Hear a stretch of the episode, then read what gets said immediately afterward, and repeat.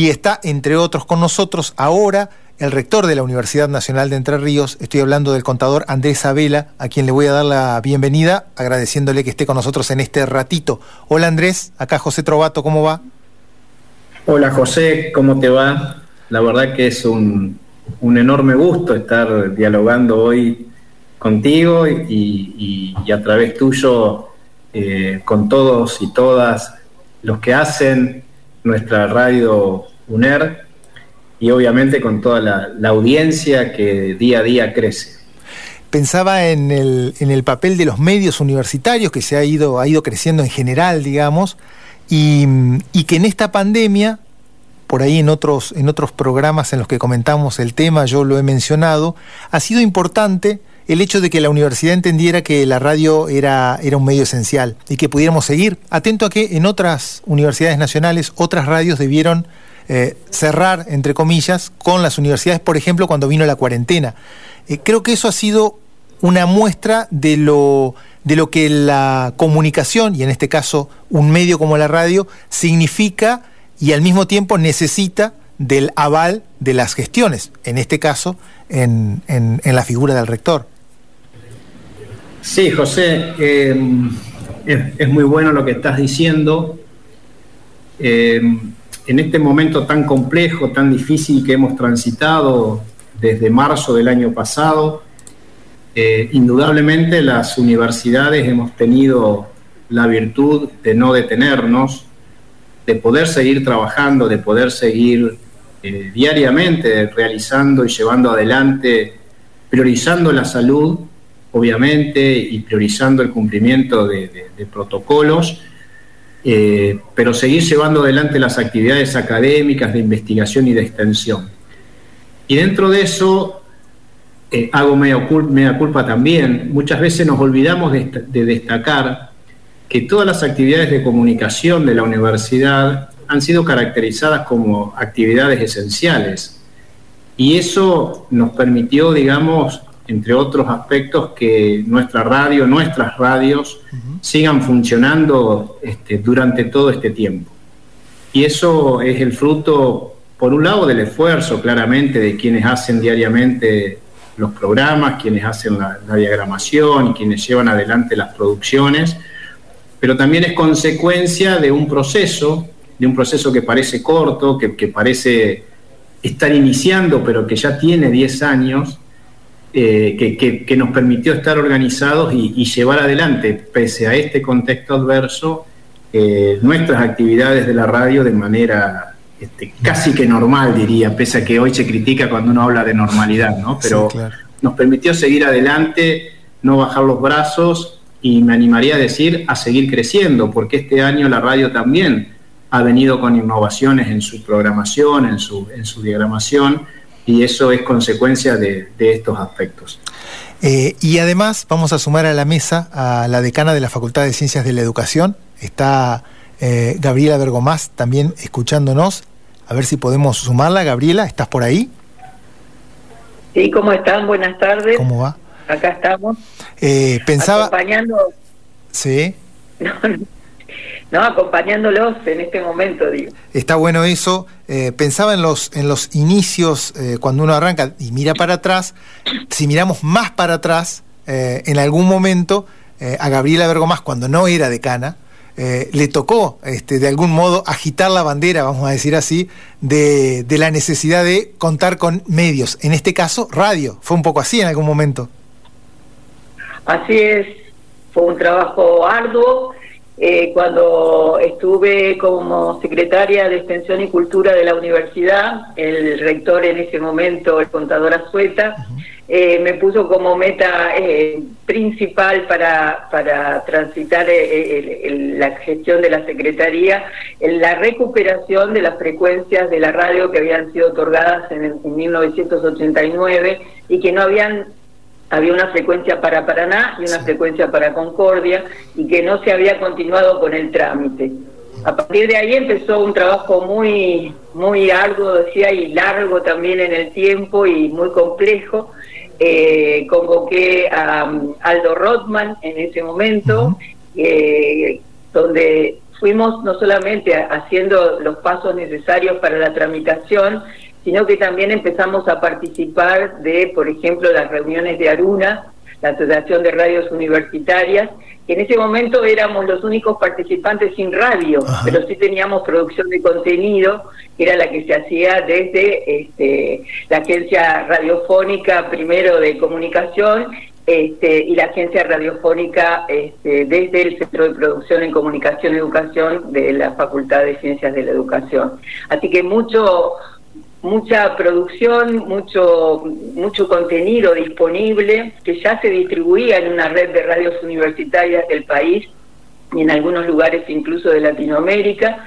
Y bueno, y eso nos fue posicionando este, en un lugar especial y fuimos trabajando hasta lograr eh, nuevamente las frecuencias, ¿no? que creo que en este momento eh, eso parece distante, como decía José, pero, pero fue un trabajo muy intenso y, también este, recuerdo la puesta en marcha de la Radio Concordia, que contamos con la presencia del profesor Bossetti también.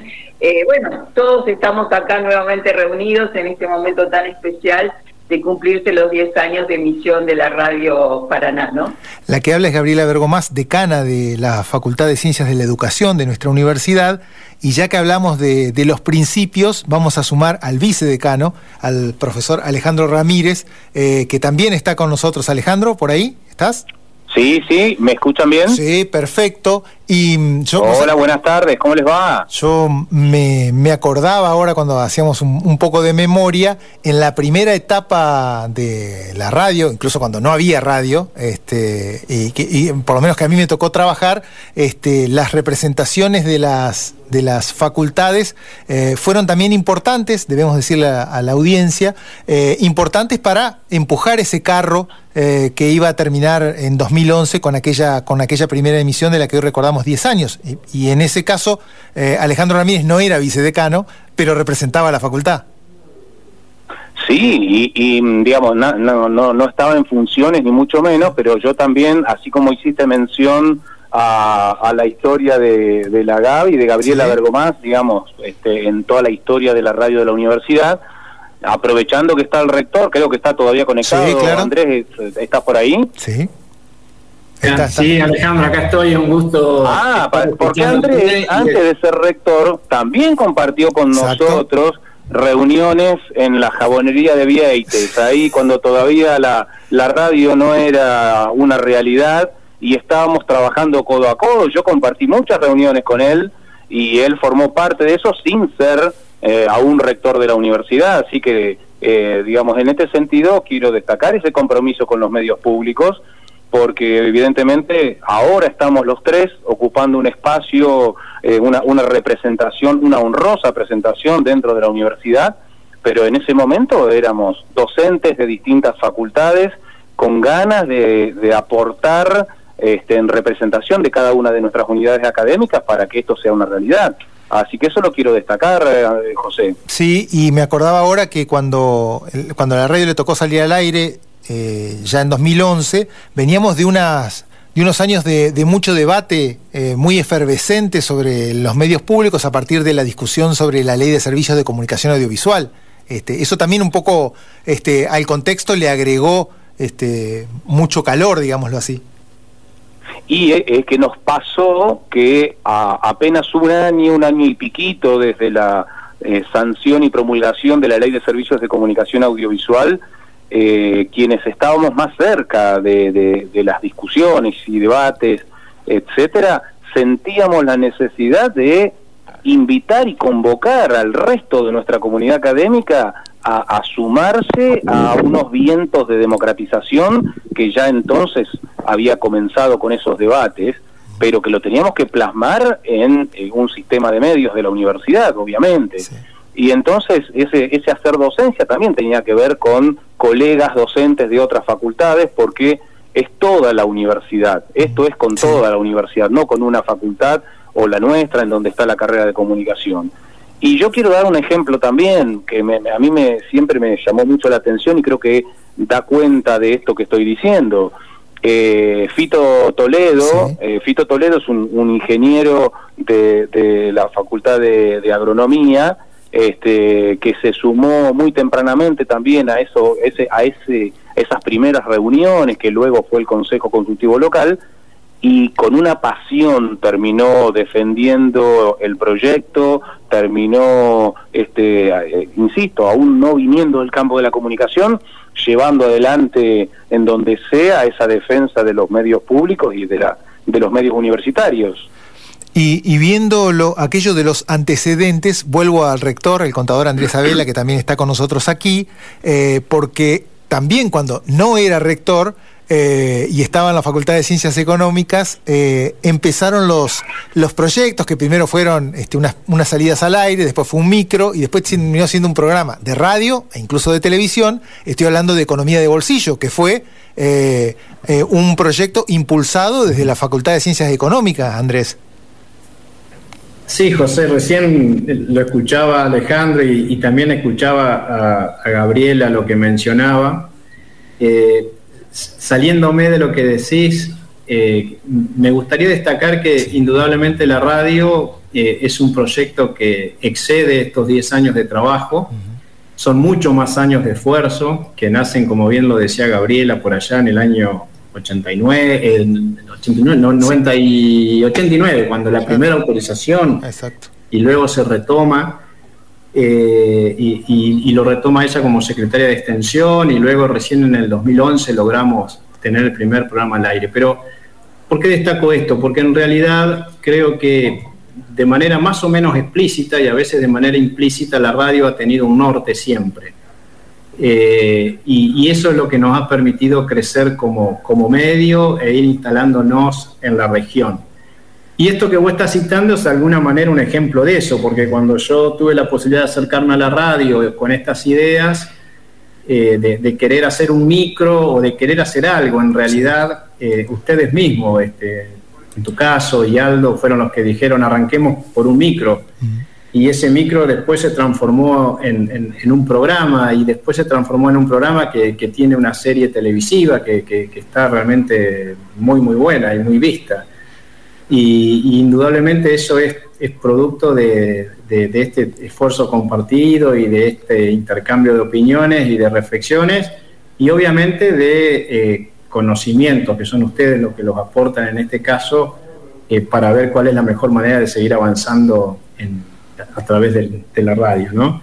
Así que sí, indudablemente que son, es, uno de los ejemplos eh, pero que obviamente la radio está plagada de esos ejemplos, porque el resto de los programas tienen este, de alguna manera historias similares, ¿cierto? Sí, hemos de hecho sumado muchos este, trabajos de cátedra que son parte de la programación, ya hablaremos de eso, y hay programas como el último, Jardín de Gente, que es un programa que impulsa también la Facultad de Ciencias de la Educación, y ahí este, o Gabriela o Alejandro podrán decir algo, que es este, una, una, creo que la consolidación de esta idea que ya habíamos probado con algunas otras historias, pero que hoy se muestra, digamos, como, como, una postal de, lo que es la institucionalidad vinculada, en este caso la academia, una unidad académica con la radio.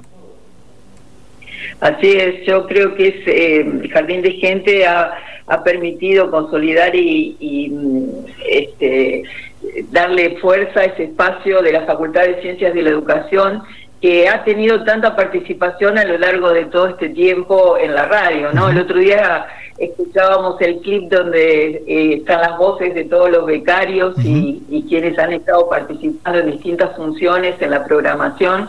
Y, veíamos ahí cómo, cómo había estado presente la definición política de la facultad de, estar cerca del desarrollo de la radio de nuestra universidad desde siempre, especialmente con la formación de los comunicadores sociales que han tenido una posibilidad muy, muy especial de poder eh, concretar eh, ese acercamiento a un medio a través de justamente la propuesta de un medio universitario como, como la Radio de Paraná.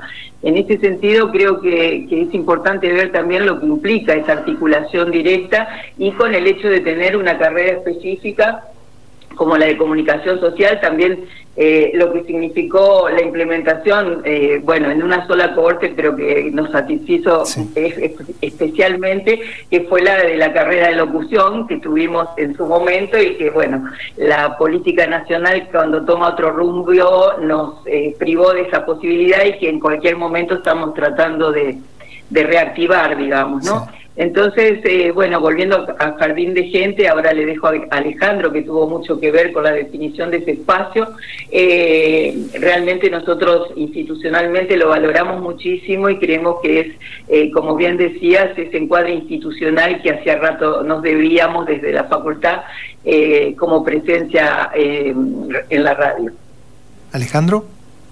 Completamente de acuerdo con lo que dice Gabriela, porque, em, digamos, la, idea, por lo menos, de, una participación activa de todas las facultades en, el sistema de radios de la universidad es un, digamos, es un horizonte que nos propusimos desde el principio en aquellas charlas que hace un ratito mencionábamos y, y que incluso no, no debiéramos cejar hasta que todas las facultades tengan por lo menos una, eh, un programa o un espacio en donde todas sus actividades, investigaciones, extensión, este, académicas, etcétera, eh, puedan compartirse. Porque en definitiva lo que pensamos, los que pensamos a los medios eh, universitarios, los pensamos desde el lugar de, de, lo que finalmente termina siendo Radio UNER Paraná, que es eh, meterse en el corazón de la comunidad paranaense y regional como una radio que es sinónimo de palabra libre. Y esa palabra libre viene acompañada por todo un saber, por toda una, una eh, digamos, una, una formación en torno a los distintos temas que a lo largo y a través de todos los programas, incluido Jardín de Gente, por supuesto, tiene que ver con eh, no solo aportar opinión, sino fundamentándolo en investigaciones, en cátedras, etcétera. Y esa palabra libre es la que contribuye a formar ciudadanía eh, consciente de sus derechos, a cambiar esa lógica de que siempre las radios o los medios de comunicación se dirigen a usuarios y consumidores. Nosotros no. las radios universitarias y la radio UNER Paraná y todo el sistema integrado de radios de la, de la universidad y todos los medios de la universidad en realidad apuntan a formar ciudadanos. Y eso, en definitiva, es lo que, vinculándolo a lo que hablamos antes de la Ley de Servicios de Comunicación Audiovisual, contribuye a democratizar la comunicación. Por eso, entonces, ese tipo de programas como Jardín de Gente es lo que termina siendo una especie de modelo a seguir para que la vida de cada una de las unidades académicas termine siendo parte eh, una, una, una necesaria parte eh, que se traduce a través de, un medio de comunicación propio, universitario. ¿sí? Yo quería agradecerles que hayan participado este rato. Andrés Sabela, el rector de la universidad, este, además nos encuentra en un momento en el que la radio en materia de infraestructura está creciendo. Acabamos de inaugurar nuestro, nuestro estudio de grabación, con lo cual estamos muy, muy contentos. Eh, me parece que además de generar los espacios que generamos en el aire, uno siempre necesita del apoyo este, de, la dirección, digamos, en este caso de una institución, y en eso este, estamos muy agradecidos y agradecidos por este momento, Andrés. Un saludo y hasta cualquier momento. Bueno, muchísimas gracias, José, y un saludo a, Gabriela, Alejandro, a vos y a todo el equipo de, de la radio. Muchas gracias. Gabriela. Un abrazo. Gabriela, Alejandro, la verdad es que ha sido un gusto poder charlar este ratito, este, mientras nosotros celebramos en este modo pandemia eh, los 10 años de Radio UNER, eh, pero valía que pudiéramos conversar un, momento en el aire, así que muy agradecidos por este espacio. No, José, muchas gracias a vos y un especial y afectuoso saludo a todos los que conforman hoy y hacen posible eh, la radio de la Universidad Nacional de Entre Ríos en su sede en Paraná. Muchas gracias. Un saludo para todos.